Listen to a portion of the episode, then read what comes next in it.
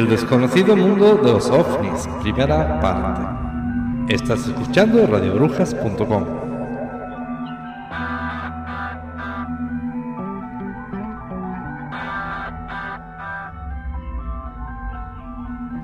OVNIs, objetos voladores no identificados.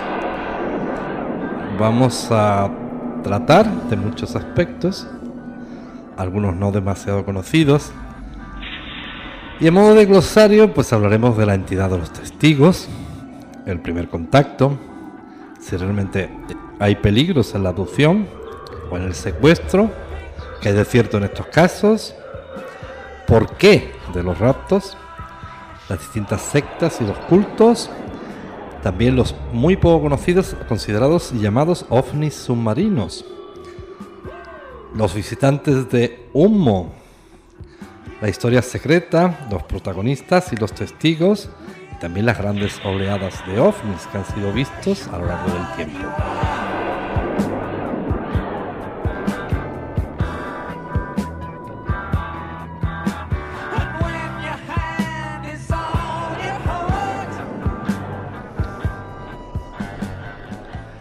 Pues eh, en la investigación ufológica, UFO viene del inglés de Unknown Flying Object, más o menos el equivalente en español de objeto volador no identificado, pues incluso en la mera relación histórica de los acontecimientos más importantes, la entidad de los testigos que informan de los hechos para nosotros es de una importancia capital.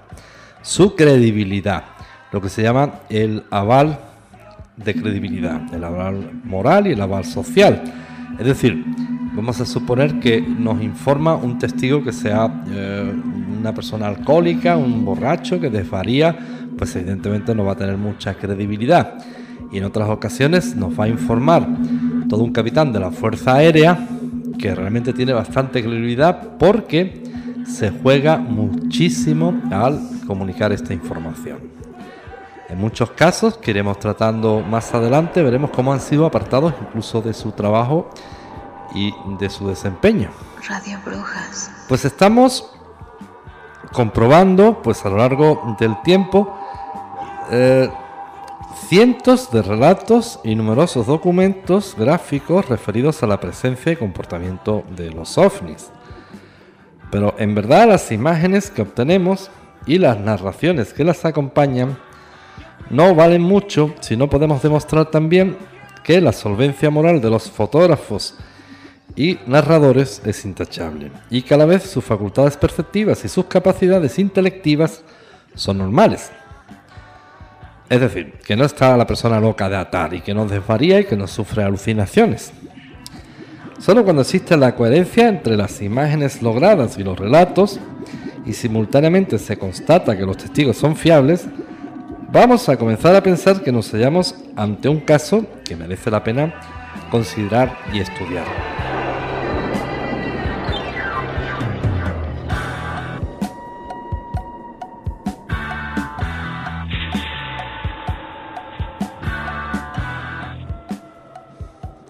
El mundo de la parapsicología, dentro del que se encuadran los ovnis, pues ha sufrido, al igual, por ejemplo, que el mundo de la fotografía, y al igual que las telecomunicaciones, al igual que la sociedad, una verdadera conmoción, una frontera, un antes y un después con la aparición de las ciencias informáticas. Eh, antes el soporte era analógico, bien en película, en filmografía o bien en, en cinta magnetofónica. Ahora ya a partir del siglo XX, comienzo del siglo XXI, el soporte es informático y digital es una ventaja, pero también es un inconveniente, porque las falsificaciones son más sofisticadas. A esos eh, empeños nosotros dedicamos bastante tiempo y bastante esfuerzo en tratar de identificar los llamados fakes o fraudes, y son muy, muy numerosos. La primera pregunta que nos hacemos es quiénes son los testigos de los avistamientos de ovnis. Es por lo tanto la condición básica e ineludible a la hora de introducirnos seriamente en el análisis de la compleja fenomenología que pretendemos investigar. Y es lo lógico, de la capacidad de los testigos que nos informan, de su veracidad y de sus conocimientos va a depender la riqueza o pobreza pues de los detalles que aportan a cada caso, así como la garantía de lo que está diciendo. Como debe parecer natural, la preparación intelectual y experiencia de los testigos pues nos va a proporcionar en los relatos atribuidos a los ovnis pues una riqueza de detalles y una abundancia de matices y apreciaciones de enorme valor a la hora de interpretar estos hechos y extraer de ellos todo el significado posible.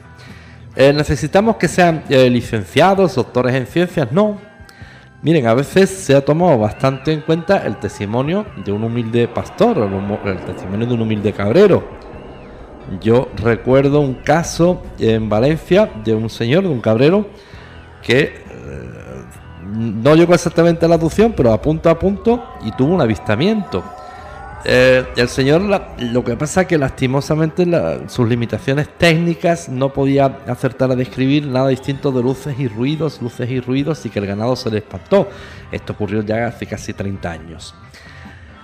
Pero para los investigadores tuvo mucha credibilidad. ¿Por qué? Porque era una persona de un aval moral intachable, era conocido en la, comarca de la región como una persona que no era absolutamente nada eh, dado a fantasear, ni a inventar, ni a mentir, era una persona que tenía una palabra de bastante peso, era considerado un hombre serio, humilde, pero serio. Y en esos testimonios es a lo que nos queremos referir cuando hablamos de aval moral. Pues en este sentido que estamos hablando, eh, por ejemplo, no deben ser tenidos en cuenta pues con igual valoraciones en cuanto a la garantía de los testimonios, una persona altamente cualificada en asuntos de navegación aérea, por ejemplo un piloto de líneas comerciales, y las que pueda aportar un campesino con escasos conocimientos de altura, velocidad y comportamiento de objetos voladores, en cuanto al objeto técnico en sí, no en cuanto a la credibilidad.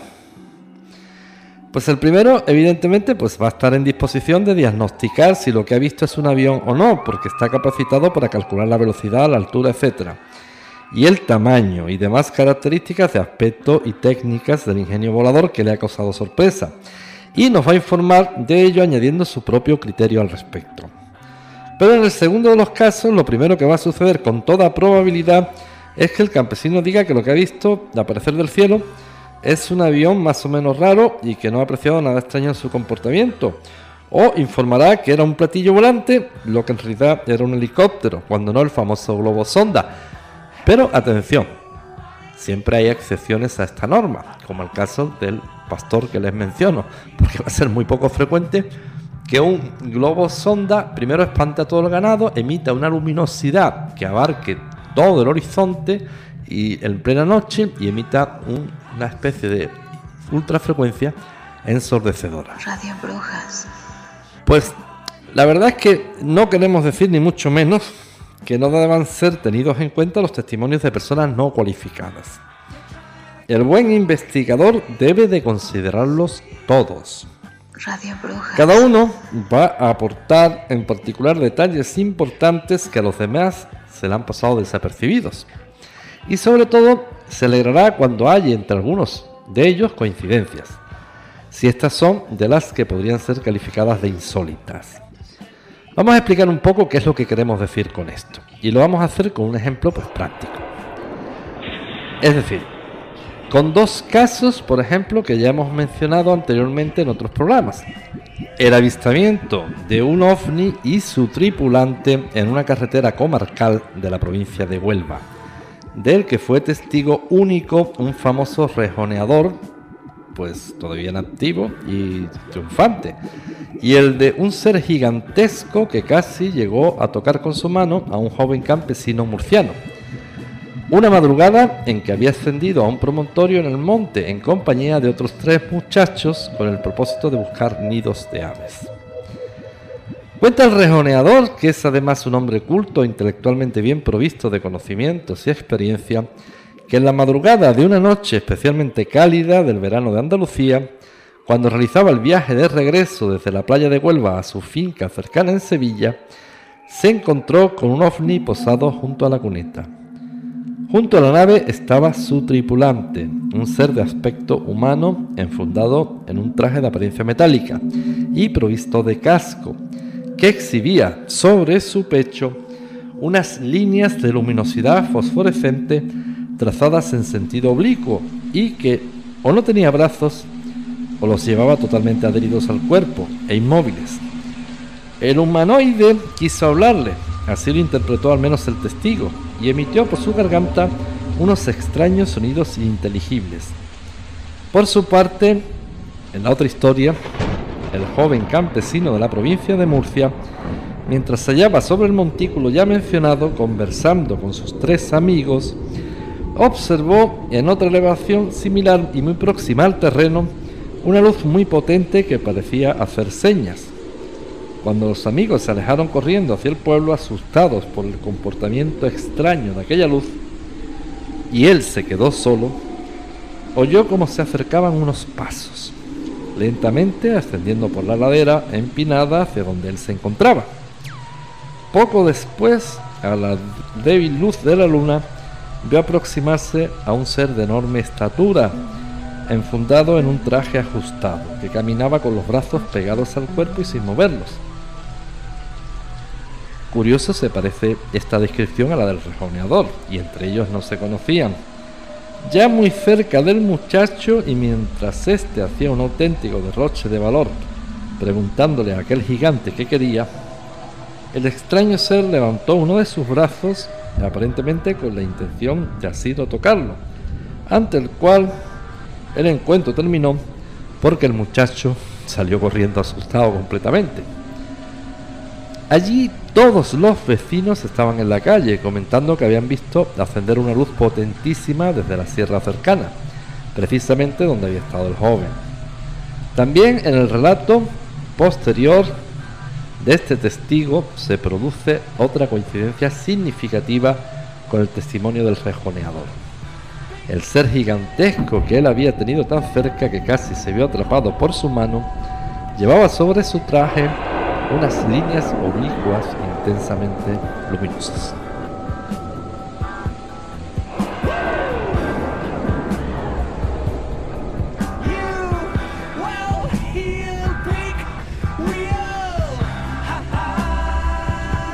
Estás escuchando radiobrujas.com.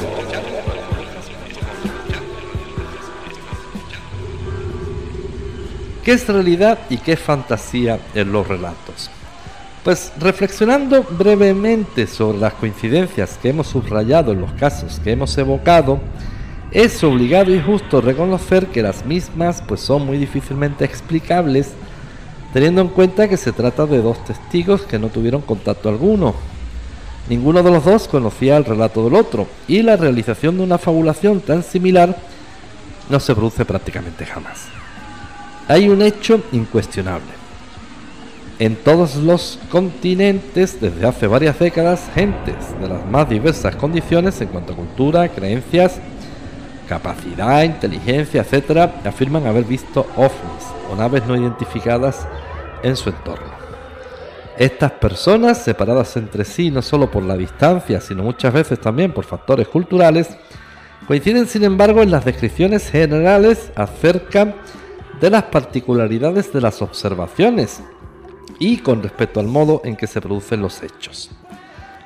Dejando a un lado todo lo que se refiere a huellas físicas que se dejan sobre el terreno, es en los casos en que se han producido aterrizajes, la totalidad de los dosieres de investigadores están repletos de documentación que se centran casi exclusivamente en las declaraciones de testigos, precisamente ellos los que guardan las claves de la autenticidad del fenómeno ovni y quienes pueden introducirnos con sus experiencias en ese mundo tan fascinante. Lo que sucede es que al final, tras considerar todas las informaciones que proporcionan los testigos, incluso si excluimos las que consideramos poco fiables, lo que vislumbramos más que otra cosa es la entrada a un inmenso rompecabezas cuyas piezas todas difíciles e inusuales, resulta imposible de encajar debidamente.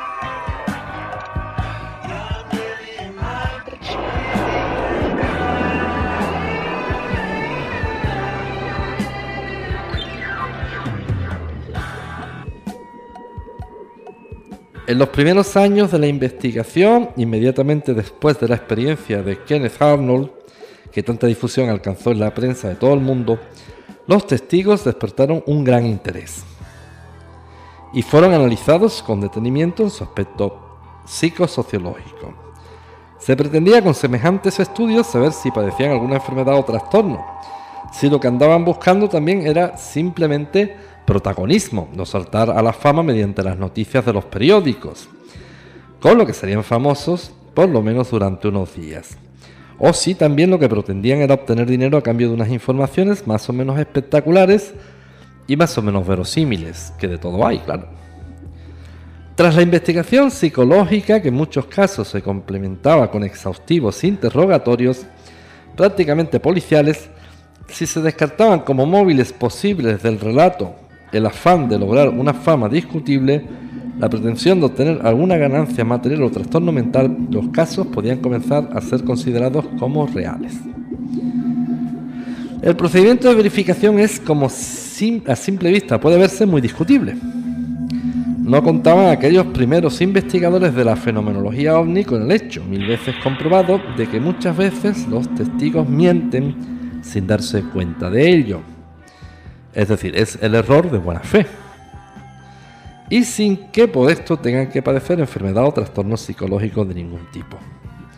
Generalmente las circunstancias en que suelen producirse los avistamientos, frecuentemente por la noche, con malas condiciones de visibilidad y por supuesto por encima de todo invadiendo el miedo, a la persona que se enfrenta a los hechos, hace que la percepción de ese preciso momento no sea correcta el relato posterior que haga el testigo, aunque se halle de nuevo en las condiciones más idóneas, pues de tranquilidad, relajación, etc., sin verse sometido a presión alguna, ni externa, ni debida a su propio estado de ánimo, adolecerá de la percepción correcta que debería de corresponder a la realidad.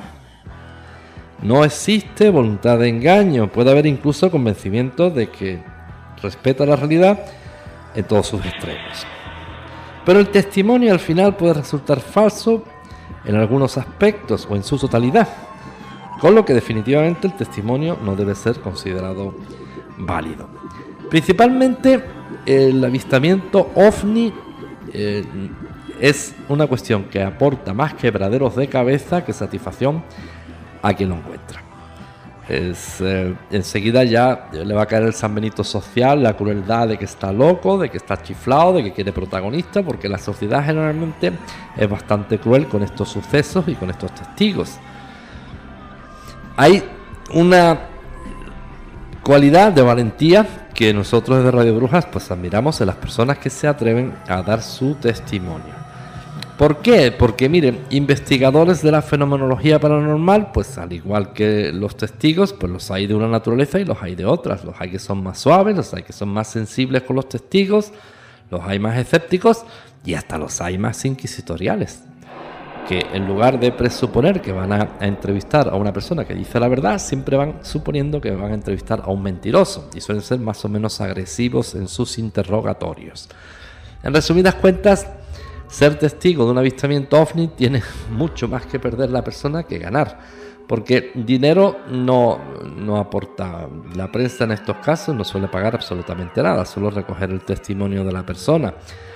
En otros que, como mencionaba, la persona lo que desea es un afán de protagonismo, se, ve a las luces porque no voy a decir las características, pero se está notando.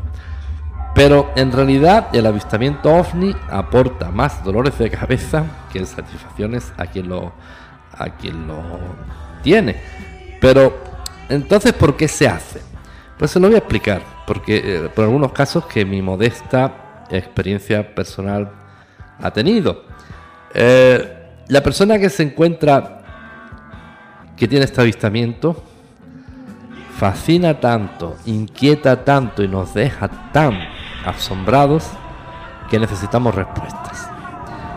Y en ocasiones la respuesta propia viene del investigador que viene a entrevistarnos. Entonces siempre se encuentra uno con lo mismo, que la persona de modo sincero se interesa en preguntar exactamente qué era. Hay más testimonios como el mío, estoy en peligro, en peligro a veces han estado incluso a dos metros cerca de, del objeto o incluso del avistamiento del personaje. Y ellos quieren respuestas que lamentablemente nosotros no le podemos dar. pero aún así reconocen que tenemos más experiencia por otros avistamientos y solo podemos compartir con ellos lo que modestamente sabemos en cuanto a su experiencia. Avistamiento de ovnis hay muchísimos y cada uno tiene una característica que lo distingue de otros. El mecanismo de la distorsión. ¿Exactamente qué es esto? Pues desde que el testigo observa, y en muchos casos sería mejor que sufre, pues sufrir, como decía antes, la aparición de un ovni, hasta que el relato de lo que pasó queda plasmado en los papeles del investigador, se produce una distorsión que puede entenderse y resumirse mejor si nos atenemos al desarrollo de un ejemplo. Cuando se produce el avistamiento, este incide sobre los mecanismos de percepción del testigo de una manera que en ningún caso puede ser prevista, porque ya, en primer lugar, frecuentemente el observador de los hechos se ve obligado a contemplar formas, colores y comportamientos pues que no le son familiares, ni cotidianos ni habituales, que nunca ha visto antes, sufriendo la confusión siguiente. Hay científicamente comprobada una incapacidad total o casi de la mente humana para procesar colores infrarrojos, o para distinguir ultrasonidos. Y a ello hay que sumar todos los imposibles inconvenientes transitorios y circunstancias en que el testigo se ve inmerso. Inconvenientes pues que son no solamente de carácter físico, como el emplazamiento en que se halla en el preciso instante del encuentro, la mala visibilidad nocturna, etc., sino también psíquicos, como estado de ánimo, preocupaciones, cansancio y demás variables. Vamos a añadir a todo esto finalmente las diferencias que el sujeto pueda sufrir, tales como mala audición o problemas de agudeza visual. Cuando se produce la aparición del fenómeno y una vez que el testigo lo ha percibido, el hecho es procesado por la mente del espectador dentro de un marco conformado por la formación cultural, los hábitos, las creencias, las fobias, los recuerdos y atención, incluso ansiedades y aspiraciones. Radio Brujas. En el corazón de la selva del Amazonas, el nativo que sea testigo de la aparición de un ovni, pues jamás tenderá a definirlo como un objeto, como un objeto volante no identificado, porque nunca ha oído hablar de este asunto. Tampoco como un avión, porque tampoco los conoce. Y se sentirá impulsado a creer que lo que está viendo evolucionar sobre la espesa vegetación es una rara especie de ave quizás, que a lo mejor él nunca ha tenido antes otra oportunidad de ver. O quizás un elemento de la deidad. Pero vamos a considerar por esto a esa persona salvaje. Igual nosotros somos los salvajes. ¿Quién nos dice a nosotros que no es parte de la deidad? Porque no podemos asegurar ni un extremo ni negar que no lo sea. Solo tenemos la certeza de que no sabemos.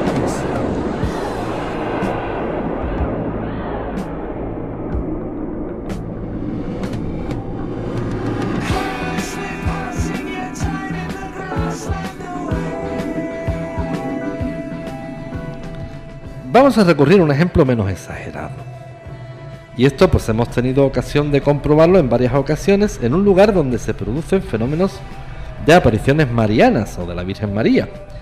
Todos los presentes en las convocatorias tendrán a explicar todo lo que pase como prodigios sobrenaturales, suponiendo que hicieran aparición un ovni. La fe de los presentes les haría creer que aquella luz maravillosa era producida por la presencia de la Virgen, de la misma divinidad o de algún santo. Y si nos referimos exclusivamente a la percepción, dejando fuera de consideración creencias y otros aspectos psicológicos, el entorno impone sus condiciones. El entorno no es solo físico, sino ambiental.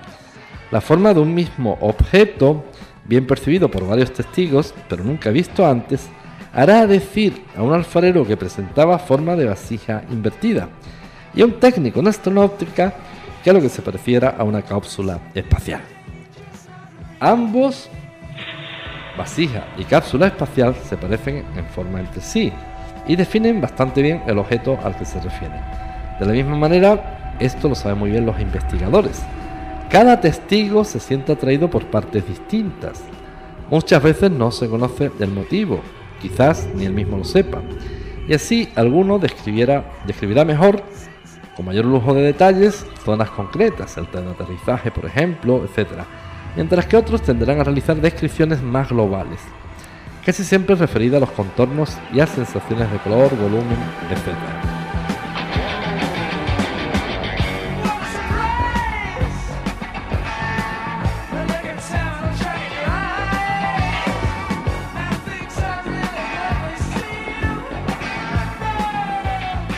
Además de las dificultades que ofrece el mecanismo de la percepción y juicio inmediato del testigo acerca de lo que está viendo, que ya es un problema difícil de cualificar, existe otro no menos importante. Una vez que el observador del fenómeno se retira del lugar de los hechos y comienza a referirse a ellos en tiempo pasado, aparecen en el mecanismo de transmisión dos fenómenos curiosos e inevitables. Por una parte, el paso del tiempo borra algunos matices y modifica otros. Y esto es natural porque el sujeto se va convenciendo de que lo que ha visto o de lo que él cree que ha visto que es distinto. Y tal vez lo que ha estado contemplando ha sido sencillamente el paso de un avión de pasajeros. Pero como se ha convencido por la mala visibilidad y las condiciones atmosféricas y demás circunstancias de que aquello era un ovni, pues desde el momento en que se produce ese eh, vamos, el convencimiento, de una manera inconsciente irá eliminando el recuerdo de su experiencia y todos los detalles que hagan pensar en un avión. Y simultáneamente irá aumentando el valor de los que puedan confirmar que se trataba de un ovni. Este último afán podrá inducirle incluso a inventar detalles inexistentes. Pues por otra parte, surge también el inconveniente que se suma a lo anteriormente expuesto, de que muchas veces el testigo no es dueño de una terminología o un léxico que le permita expresar correctamente o por lo menos de forma aproximada qué es lo que ha presenciado. Recordemos en este punto concreto, y lo mencionamos con el propósito de que sirva de ejemplo, el caso de un agricultor de la provincia de Sevilla, el cual con un equipaje cultural muy pobre y un vocabulario escasísimo, bastante limitadito, relataba que el ovni que había visto en un claro del bosque de eucaliptos tenía forma de tinaja y unas luces como la de los cochecitos locos de la feria. Queriendo indicar con estas palabras que la nave que estaba posada en el suelo cuando él la vio presentaba la forma de una gran vasija de barro en posición invertida, en cuya parte superior había una hilera de luces intermitentes de colores. Todo este conjunto de informaciones, con las modificaciones posibles y casi inevitables, que estamos mencionando la recibe el investigador. Y aquí da comienzo otra odisea informativa, porque el estudioso no es serio y lo que pretende es publicar la noticia en un medio de difusión masivo. Tenderá a inventar, o al menos lo va a intentar, añadir el relato detalles que lo hagan más atractivo, aunque sea a expensas de la veracidad. Es lo que se empieza a considerar como el amarillismo en ocasiones o en otras el sensacionalismo. ¿Por qué? Miren, la noticia de que agricultor encuentra luces extrañas en mitad de, un campo de eucaliptos, pues no va a ser muy, muy llamativa. Sin embargo, agricultor casi es secuestrado por una entidad alienígena, pues va a resultar mucho más llamativa y sensacionalista y va a ayudar a que el periódico venda más ejemplares o si somos medios a que tenga más audiencia. Eh, ¿Es mentira? Pues es una forma de manipular la verdad. Pues esto, lo que venimos exponiendo, nos lleva inevitablemente a una conclusión ciertamente preocupante. Que todo lo que leemos y conocemos acerca del fenómeno ovni nos llega a través de un mecanismo del que forman parte muy importante las distorsiones. Uno le añade una cosa, el informador le añade otra, el investigador otra, etcétera, etcétera. Y al final imagínense en lo que queda el hecho original y después el hecho que se publica. Como mucho, vamos a poder hablar siempre en términos de aproximación a la realidad. Los seres humanos, pues no somos máquinas, no gozamos ni padecemos de su frialdad. Nuestros sentimientos, emociones, recuerdos y entorno social y cultural modifican la realidad. Dicen algunos filósofos y poetas que tal vez en ello radique nuestra grandeza de humanos, cualquiera sabe. Lo cierto es que ya los medios en el siglo XXI se empiezan a clasificar por su seriedad. Eh, medios sensacionalistas, eh, pues sí pueden tener éxito, un éxito puntual en, ocasiones, en detrimento de otros, pero una vida y un recorrido muy, muy corto. Así estamos viendo ya en esta época que vivimos medios muy sensacionalistas que anuncian grandes titulares y después no profundizan en nada.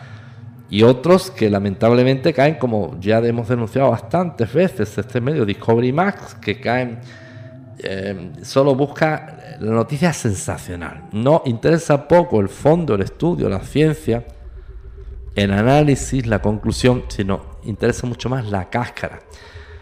Pero una cosa sería interpretar una verdad y la interpretación desde un punto de vista y otra cosa ya falsear. Estos medios ya en algunas ocasiones empiezan a falsear la verdad. Atención a esto y cuidado. Radio Brujas. Por si no hubiera ya bastantes dificultades en esta interpretación de los avistamientos, además los ovnis suelen comportarse de forma bastante, bastante extraña en presencia de testigos. La mayoría de las veces demuestran de forma ostensible que su intención es pasar desapercibidos y reaccionan ante la presencia de inesperados espectadores, huyendo o defendiéndose, incluso en ocasiones atacando. Recordemos un caso que relata Jacques Vallée.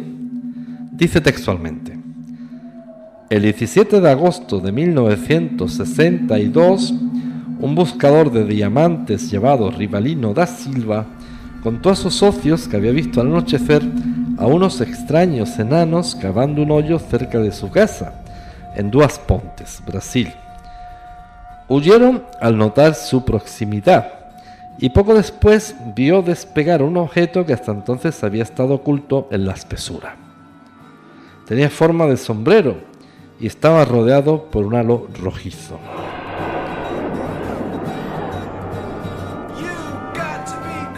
Estás escuchando radiobrujas.com.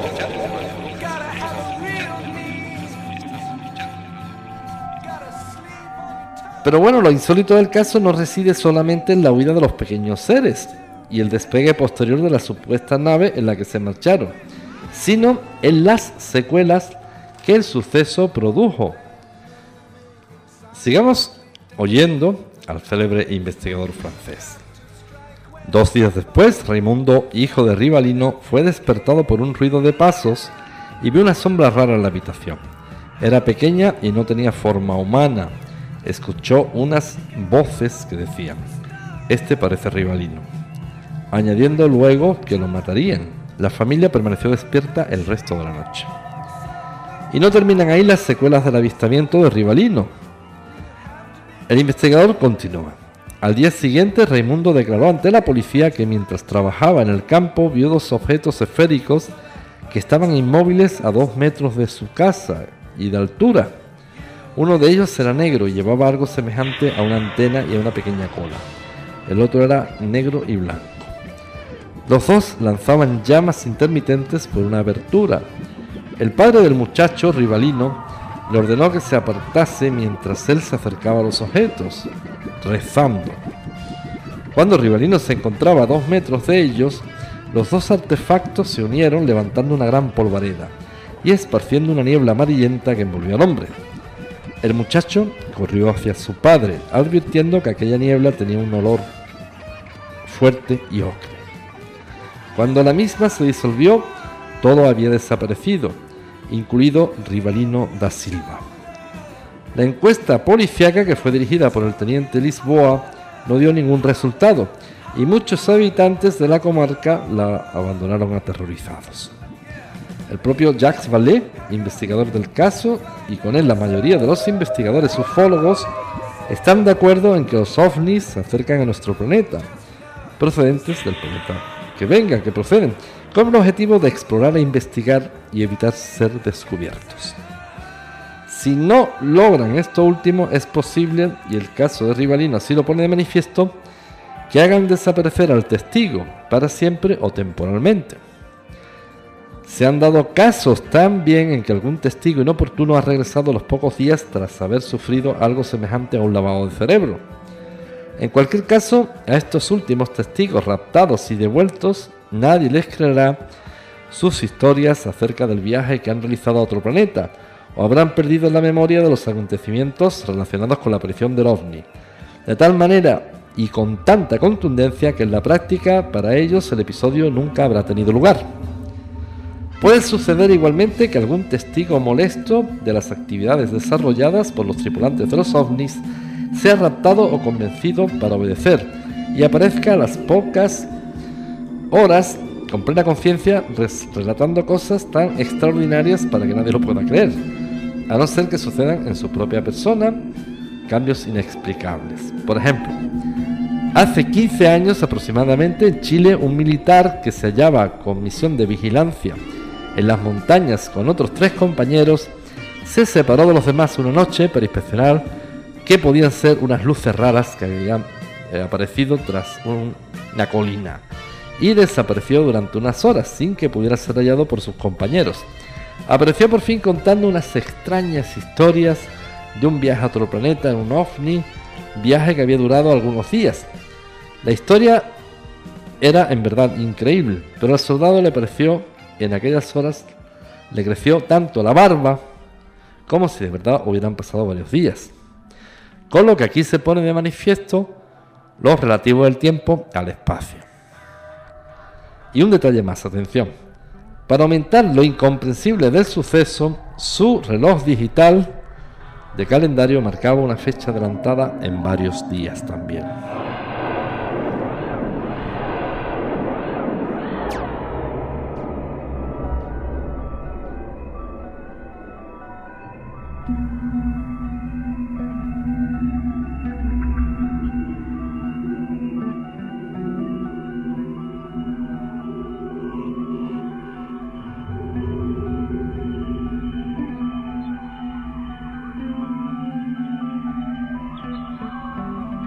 El desconocido mundo de los ovnis, primera parte. Estás escuchando radiobrujas.com.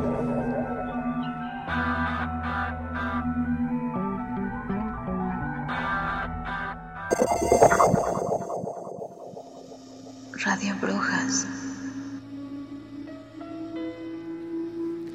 Los ovnis, segunda parte. No han sido muchos los estudios sociológicos que se han realizado sobre los testigos de avistamientos de ovnis, pero en general todos ellos han pretendido dar respuestas claras a las siguientes interrogantes. ¿Cuántos testigos simultáneos suelen presenciar el mismo fenómeno ovni?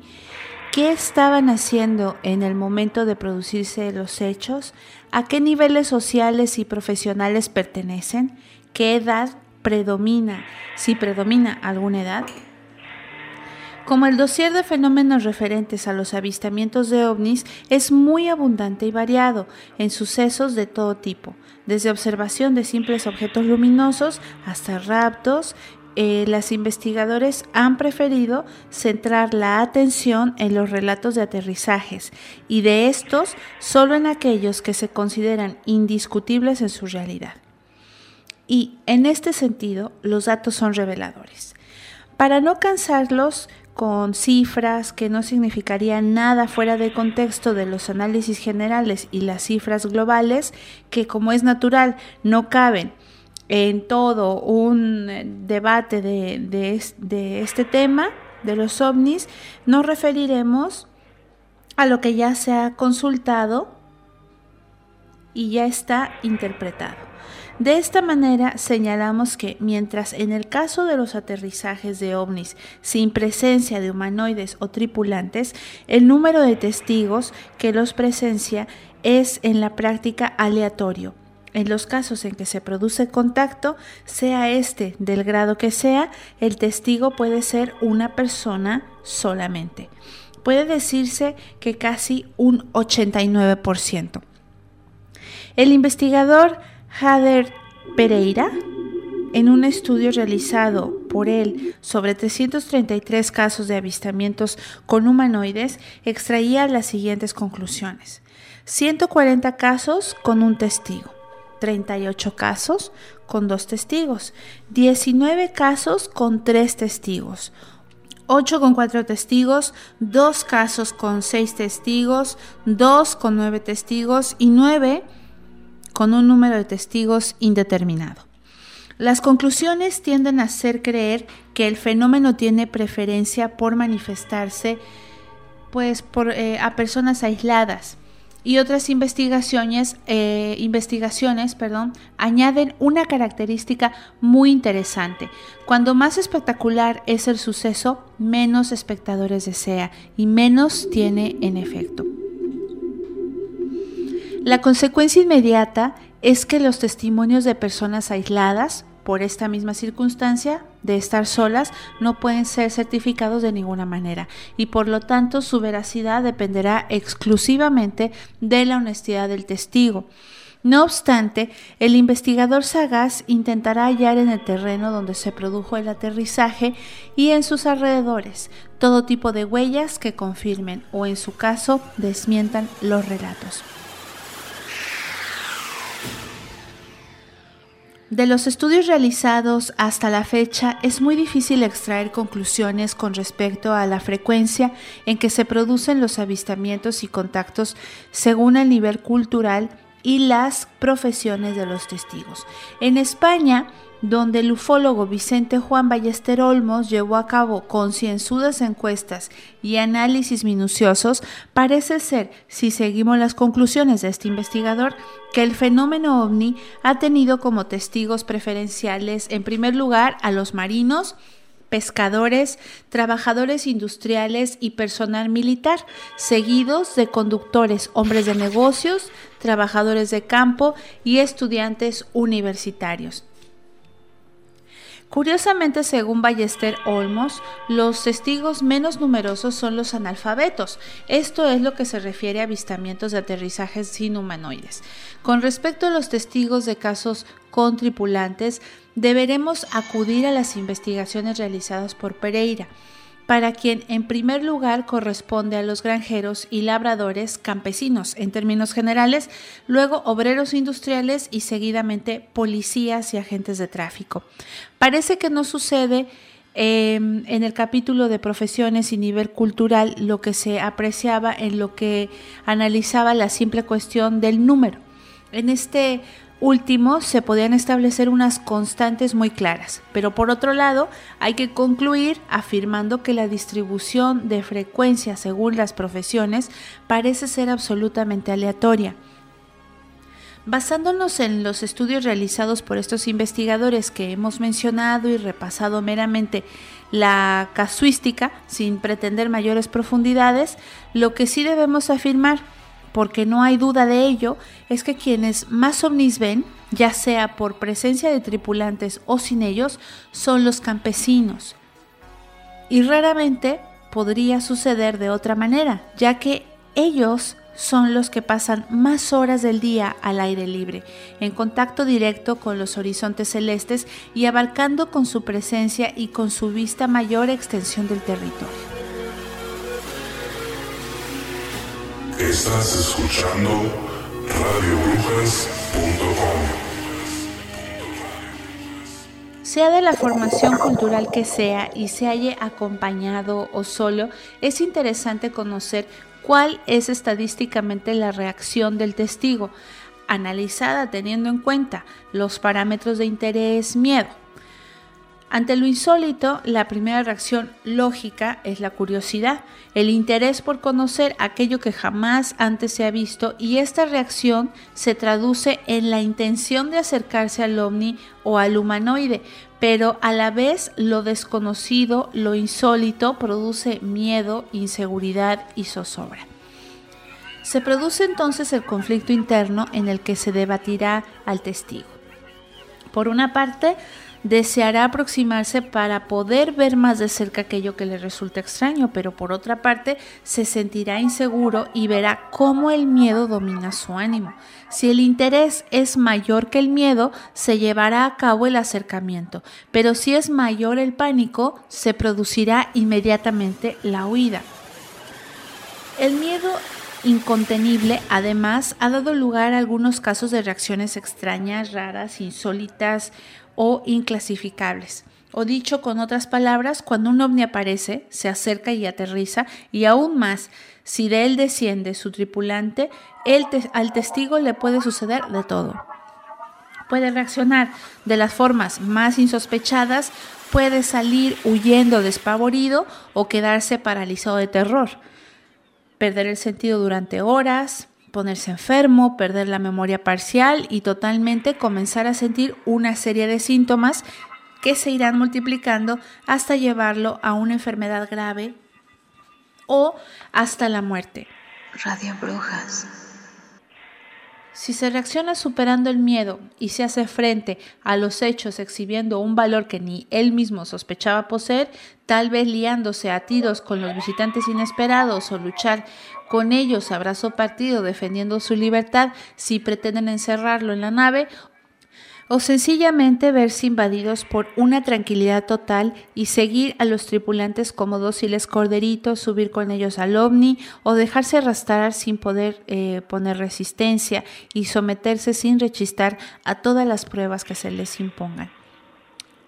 Pero al margen de la reacción anímica que manifiesten los testigos ante la presencia de un ovni, el objeto le producirá probablemente una serie de efectos físicos que posteriormente pueden ser constatados porque serán plenamente visibles, quemaduras, urticarias, caída de cabello y otros muchos contratiempos más. En este somero comentario acerca de las características de los testigos, restan por considerar muchos aspectos, que obviamente no es posible tratar por falta de espacio ni tiempo, pero es obligado hacer una referencia a las consecuencias que sufren las personas que han visto un ovni, ya sea a distancia o cercano, y bien con tripulantes o no. Dependiendo de cada una de las posibilidades, las secuelas serán distintas como es lógico. La personalidad de los testigos de un suceso en el que haya intervenido un ovni cambia en casi la totalidad de los casos. Tras haberse enfrentado con la presencia de un fenómeno insólito, lo que ya suele producir un cierto trauma, mayor o menor según la psicología del sujeto, el testigo se verá obligado luego a, con, contar los pormenores de su experiencia y esto deberá hacerlo la mayoría de las veces ante personas que van a dar crédito a sus palabras difícilmente. No será solución que el testigo del avistamiento de un ovni decida en principio no relatar lo que vio porque antes o después sentirá la necesidad de hacerlo y lo hará. Es algo que ha demostrado la experiencia de una manera constante. Desde el momento que cuente el avistamiento será y se verá sometido a la presión de la curiosidad de las demás personas y en muchos casos también a las burlas por parte de las personas incrédulas. Especialmente algunos profesionales evitan si pueden transmitir informes de este tipo, porque luego entran en una multiplicación de test, declaraciones, entrevistas, etcétera. Conocemos casos de muchos eh, pilotos de líneas aéreas, testigos de avistamientos muy interesantes que han preferido no hacer públicos los hechos, salvo en escasos amigos, eh, con escasos amigos y conocidos. Es una circunstancia que los investigadores temen de sobremanera. Una vez superada la primera etapa en la que el testigo se verá acosado por la curiosidad de los demás, transcurrido un periodo de tiempo indeterminado, pero nunca muy largo, a lo sumo meses, comenzará a manifestar una transformación en sus pautas de comportamiento ante los otros y en su más profunda intimidad. Pautas que además podrán ir cambiando también, pero que en ocasiones en, de una manera positiva y en otras en forma negativa van a ocasionar que el sujeto afectado, y si se trata de un encuentro cercano más, cambie de personalidad.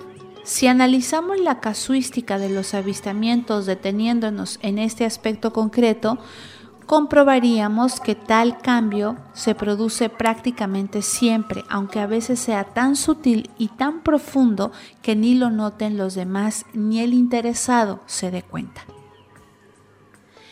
En algunos casos el cambio de personalidad es tan grande que hay que afirmar lo que sufre el testigo tras su encuentro con el ovni es un verdadero trastorno, llegando a darse el caso de entrar en una espiral de desinterés hacia su vida de siempre, para penetrar en una etapa vital de angustia, ya sea esperando a que un día se acerque hasta él un ovni salvador que lo traslade al lugar sideral que le ha sido dejado entrever o aguardando que algún nuevo suceso se produzca que sea capaz de orientarlo hacia nuevas metas vitales e intelectuales.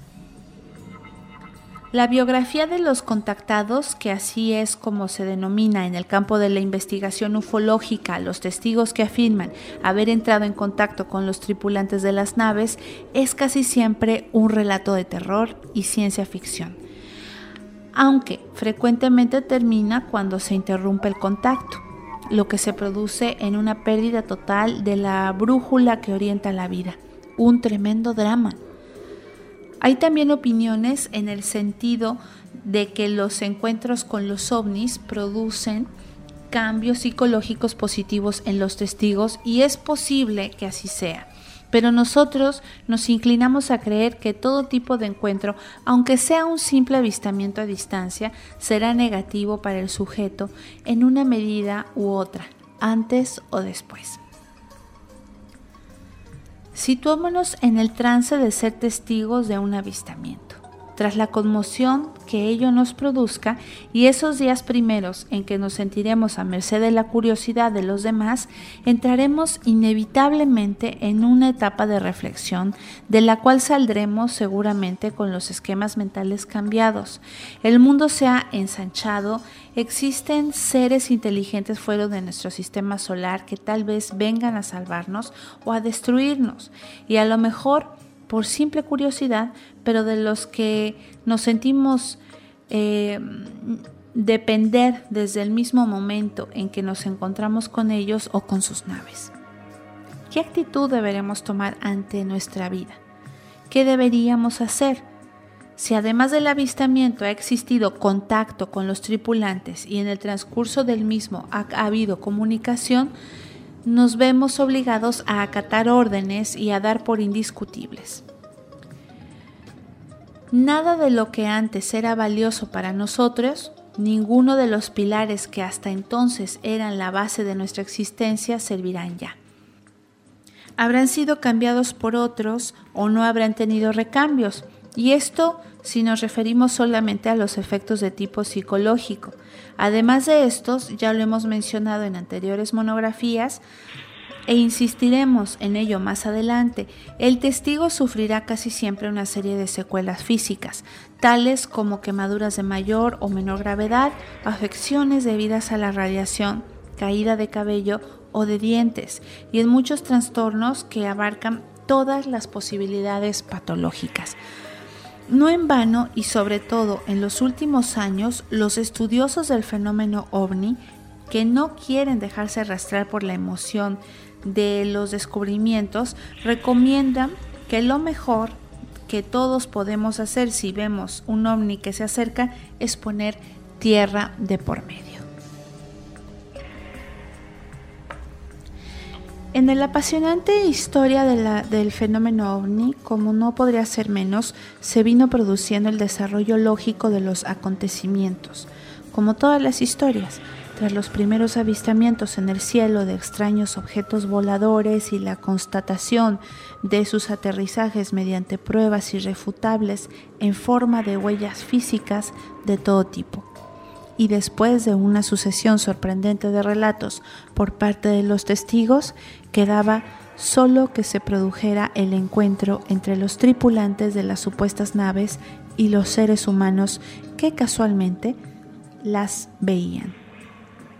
Este encuentro finalmente se produjo, para sorpresa y estupor de todos.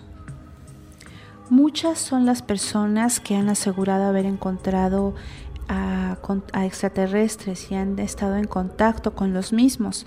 Incluso han publicado reportajes, libros y dado conferencias sobre este tema. Hacer una selección de estos mensajeros o contactados del cosmos inicialmente presenta muchas dificultades, por lo que hemos elegido aquellos testimonios que nos han parecido más significativos, sin que avale su veracidad otra cosa que la convicción de los protagonistas y ciertos fenómenos que científicamente no han logrado todavía su explicación. Ni entramos ni salimos en esas cuestiones, solamente somos notarios de ciertas afirmaciones y pruebas. Ustedes que nos escuchan serán quienes hasta que la ciencia no diga su última palabra pueda dudar o creer en estas aseveraciones y en estos documentos que avalan las historias. En lo que la mayoría de los contactados coinciden es en el hecho de que la humanidad está amenazada y que estos contactos buscan de una forma u otra protegerla. ¿De qué? Evidentemente de ella misma, ya que salvo algún caso excepcional, esos seres no muestran síntomas de agresividad respecto a nosotros. Otro punto de conexión entre los contactos establecidos es la evidencia de unas complejas revelaciones en torno a ciertos proyectos cósmicos.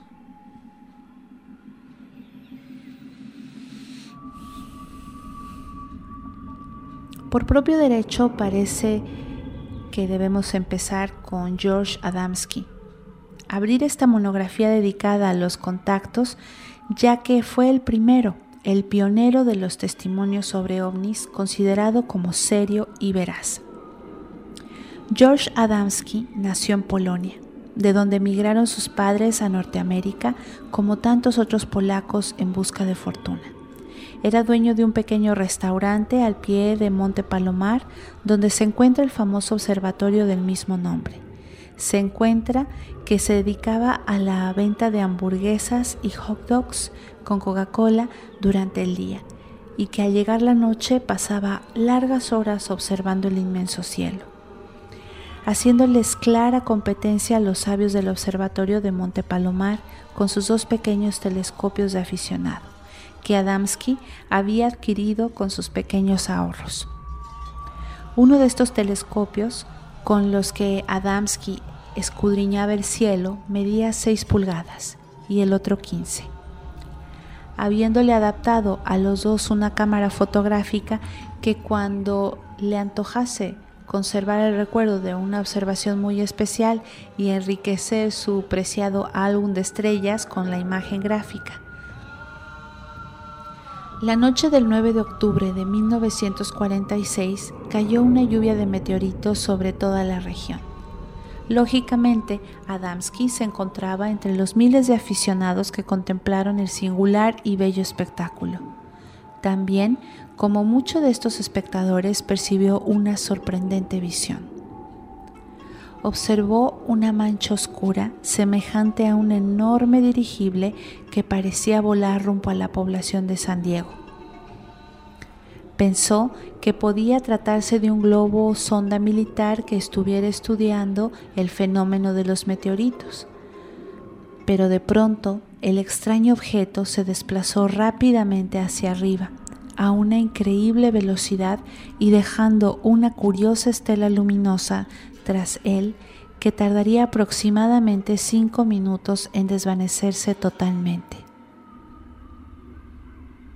Como decíamos, no solo fue Adamski quien vio el misterioso objeto, miles de personas en San Diego declararon también haber contemplado la mancha oscura que se movía. Posteriormente, al día siguiente, preguntaron por teléfono a los periódicos y a las autoridades y se supo que en aquella fecha ningún dirigible voló por el lugar, ni hubo globos sondas ni nada similar por la zona.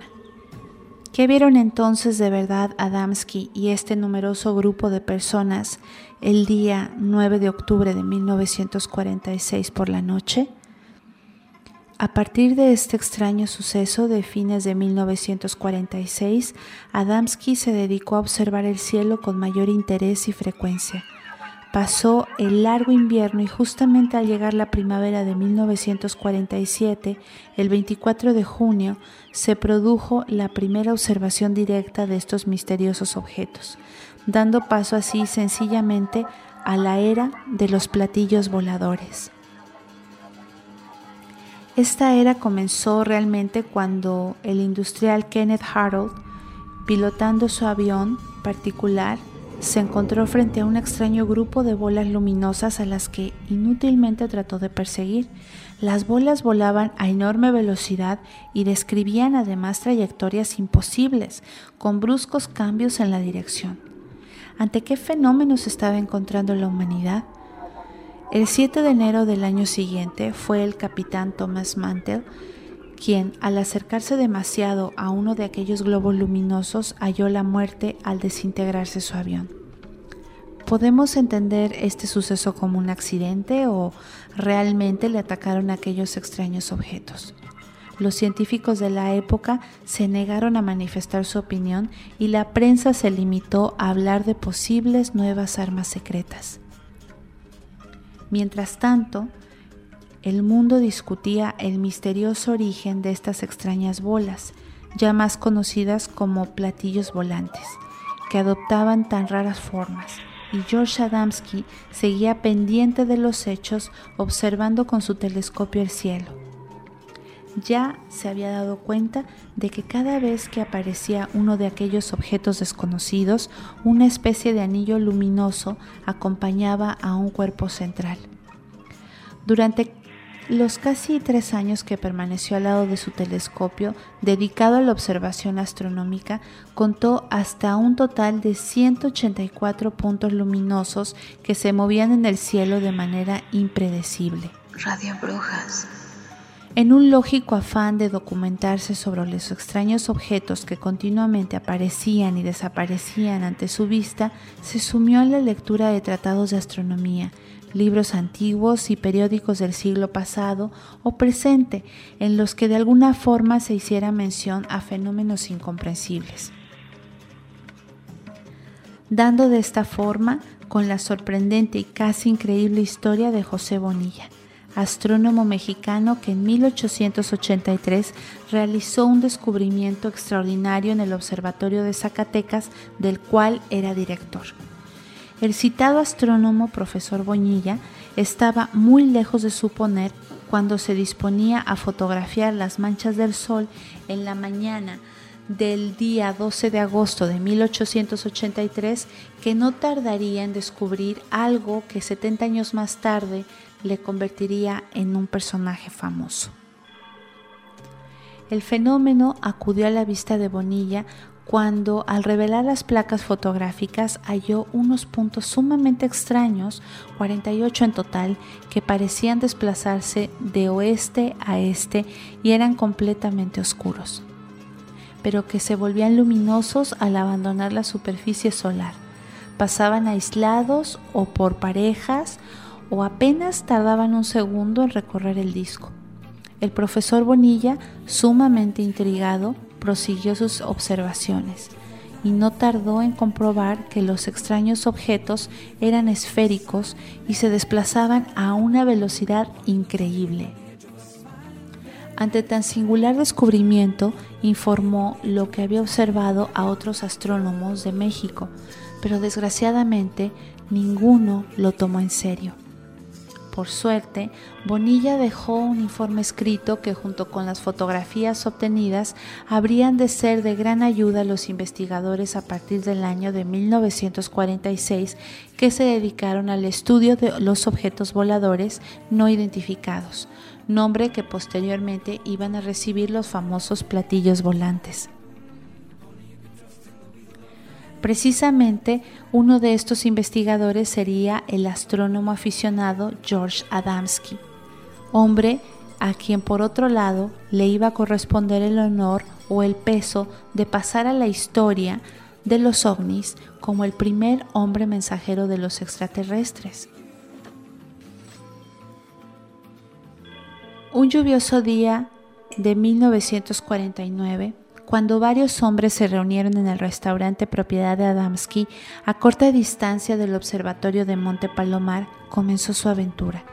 Las personas eran J.P. Mansfield y G.L. Bloom, del Laboratorio de Electrónica de Point Loma, de la base naval de San Diego, a quienes acompañaban dos militares de alta graduación. Habían venido a ver a Adamski para conversar con él acerca de las observaciones que éste hacía sobre los ovnis. Según informaría Bloom Adamski, tiempo después los ovnis estaban preocupando al alto mando y a las autoridades militares tomaban ya medidas para restarle importancia al asunto y sería mejor que Adamski se dedicase a seguir mirando las estrellas, pero nada más. Por el contrario, Adamski hizo caso omiso y prosiguió sus observaciones. Resultado de ello, dos fotografías que envió al laboratorio de Bloom al parecer jamás llegaron a su destino. Quizá fueron destruidas por las autoridades. El caso es que en marzo de 1950, el periodista Lanford Harrell del periódico San Diego Journal realizó una serie de investigaciones por su cuenta y llegó a la conclusión de que las fotografías de Adamski se habían perdido misteriosamente. Adamski, sin embargo, en lugar de desanimarse ante el deseo oficial de ocultar los hechos, aumentó sus esfuerzos para conseguir ver ovnis en el firmamento, de día y de noche. Aquel año nada mencionable vio, ni tampoco el siguiente.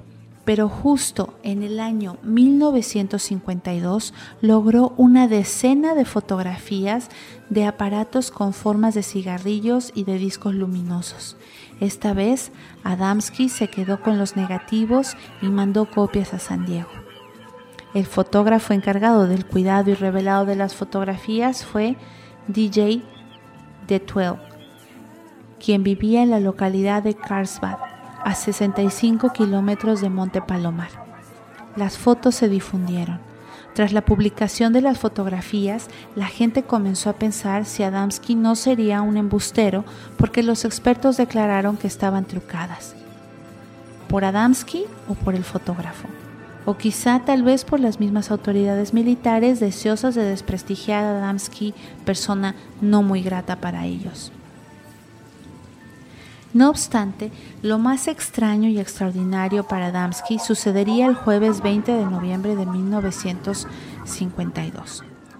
Aproximadamente a la 1.30, encontrándose el inquieto investigador en la desértica región de Desert Center, camino de, la, camino de la población de Parker, Arizona, se encontró frente a frente con un ser extraterrestre.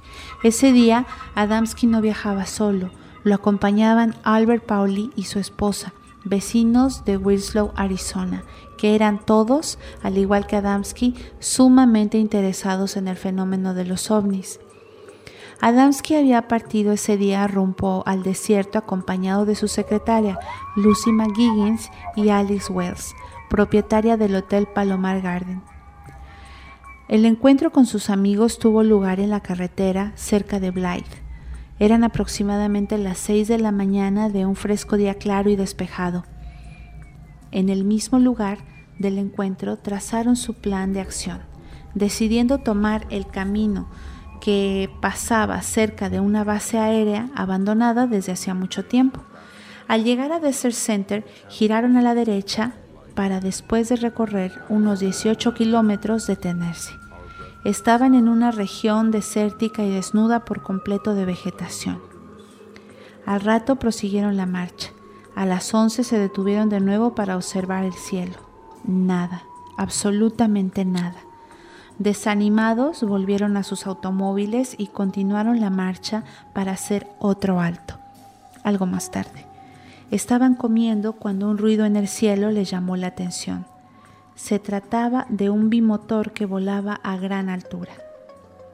Justamente al perderse el avión en el horizonte, vieron otro objeto. Su forma era de cigarro plateado y se desplazaba en completo silencio con la ayuda de sus prismáticos. Adamski observó que el objeto era de un color anaranjado en su parte superior. El doctor Williams, que había pertenecido durante la guerra a las fuerzas aéreas, observó una mancha oscura en el costado del cigarro semejante a un distintivo o un símbolo. La emoción más intensa embargaba a todos ante la aparición y más excitado que ninguno se encontraba el propio Adamski, quien estaba seguro que entraría en contacto rápidamente con los tripulantes del misterioso y extraño aparato volador. No lo pensó Adamski y dijo, Deprisa, voy a ir tras él, exclamó. Estoy seguro de que desean establecer contacto conmigo, pero sin ustedes, no quiero testigos. Lucy, su secretaria, que conducía el vehículo, abandonó la carretera internándose por un terreno pedregoso. Repentinamente, al recorrer un kilómetro, se detuvo. Adamski sacó su telescopio de 6 pulgadas de su caja, además de una cámara fotográfica y un trípode, instalando todo el equipo sobre una pequeña loma. A requerimiento del propio Adamski, su secretaria regresó junto a los demás. El aparato de forma de cigarro reluciente se detuvo levitando en el aire, emergiendo al poco rato de su interior otro objeto más pequeño de forma circular, que muy lentamente se desplazó hacia aterrizar, hasta aterrizar a poco menos de un centenar de metros del lugar donde se, el emocionado Adamski, testigo único de tan insólita aventura, esperaba. El objeto abrió la portezuela e hizo su aparición en un ser vestido con extrañas ropas, como un esquiador cuyos cabellos rubios y largos caían a lo largo de sus hombros. Parecía joven y de corta estatura. Hizo súbitamente una señal a Adamski para que se acercara. Adamski se acercó a él. Estando casi junto a él, el enigmático personaje le tendió la mano, rozando con sus finos dedos los del investigador. Su cráneo era voluminoso y le brillaban en el rostro unos ojos gris verdoso y apacibles. Tenía los pómulos salientes como de oriental y la nariz gruesa. La boca era de regular tamaño y los dientes blancos. Su piel parecía quemada por el sol, carecía de barba y su cabeza aparecía descubierta.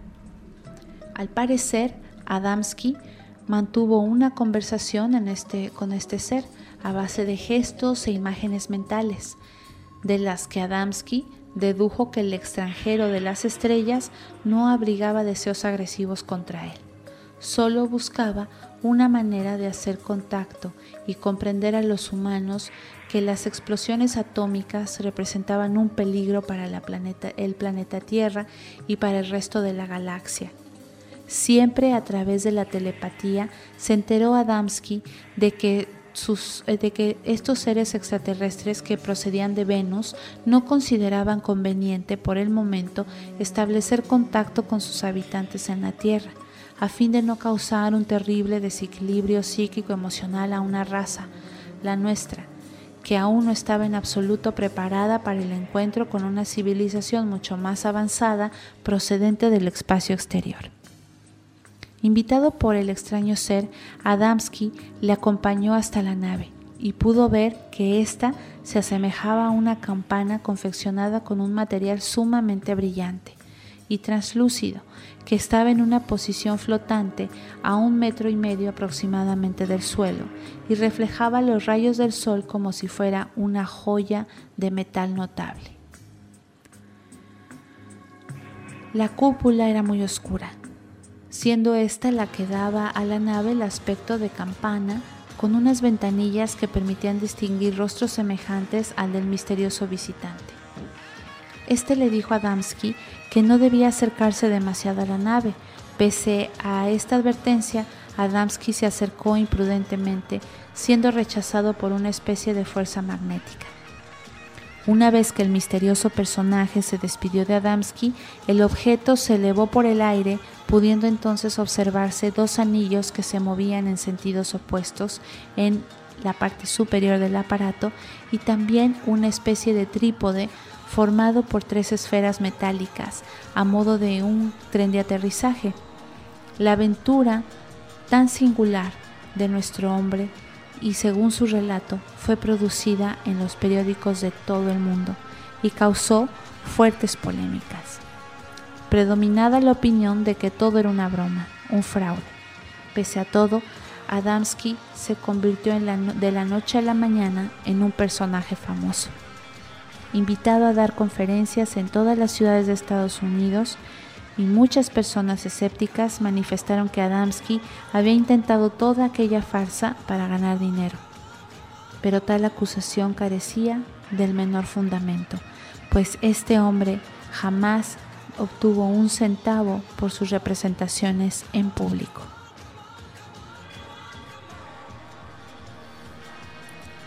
Nuevamente, el 13 de diciembre de 1952, el ser extraterrestre volvió a visitar a Adamski, esta vez invitado, invitando al astrónomo aficionado a entrar a la nave, a bordo de la cual, afirmaría más tarde Adamski, viajaron hasta la Luna, donde admiró inmensas ciudades cubiertas con cúpulas transparentes, en cuyo interior corrían veloces vehículos que no tocaban el suelo, desplazándose en levitación por el aire.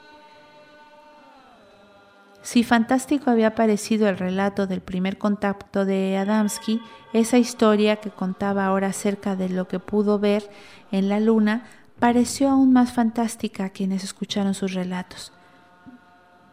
Narraciones que incluso hoy siguen calificándose de increíbles. Sin embargo, hubo algunos aspectos de su historia que obligaban a pensar que si no se encierra en ellas algo de verdad, Adamski mencionó un cinturón radiactivo que rodeaba el planeta a unos 900 kilómetros de altura. Esto lo contó Adamski en 1954.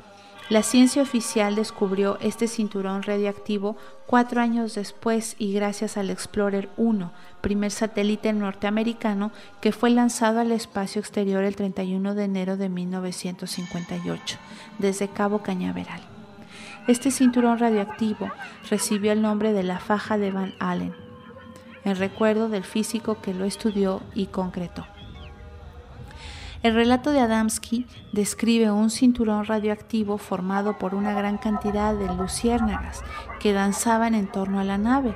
El 20 de febrero de 1962, el primer astronauta norteamericano, el teniente coronel Glenn, declararía a la prensa después de su viaje a bordo de la cápsula Friendship 7, que fuera, la, que fuera de la ventanilla se agitaban unas partículas luminosas como si el vehículo se moviera a través de una nube de luciérnagas. Pese a que George Adamski fuese seriamente desprestigiado cuando describió su encuentro con el supuesto venusino de larga cabellera rubia, hermoso rostro y ojos rasgados de corte asiático, a su muerte fue enterrado en el cementerio de Arlington, reservado a los americanos ilustres. ¿Hubieran descansado ahí sus restos mortales de haber sido considerado como un embustero? Hoy en Estados Unidos se publica una revista que recoge sus enseñanzas, logrando gran difusión y elevando el número de lectores en todo el mundo. Adamski con los detalles aportados por los tripulantes de las naves en las que él viajó, realizó croquis muy interesantes de las mismas y de su funcionamiento y aportó igualmente datos astronómicos que obligan a pensar que no inventó nada, que sus experiencias fueron una profunda realidad. En uno de los relatos de sus viajes interestelares, dijo haber visto que en la Luna grandes ciudades extraterrestres y en una ocasión, ya de regreso a la Tierra, refiere lo siguiente. Ambos pilotos tomaron entonces sus lugares en pequeños asientos en lados opuestos del cuarto. Sentí un ligero movimiento y la nave pareció enfilar cautelosamente hacia lo alto. El corazón me latía con violencia mientras me preguntaba si acaso me, llevarían a su planeta. La esperanza fue efímera. No pareció transcurrir sino un momento antes de que la nave, se detuviera y flotara nuevamente. Ilmud me sonrió y dijo, ahora estamos a 80.450 kilómetros de la Tierra. Fircón me hizo señales para que me aproximara a una de las claraboyas, al tiempo que decía que tal vez me gustaría ver cómo es realmente el espacio. Pronto olvidé mi decepción al asomarme. Me asombró ver que en el fondo del espacio es totalmente oscuro.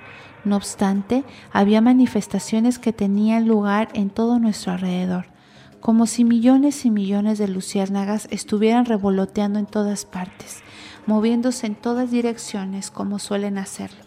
Sin embargo, estas eran de muchos colores, un gigantesco despliegue de pirotecnia celestial que era hermoso de ver al límite de resultar imponente.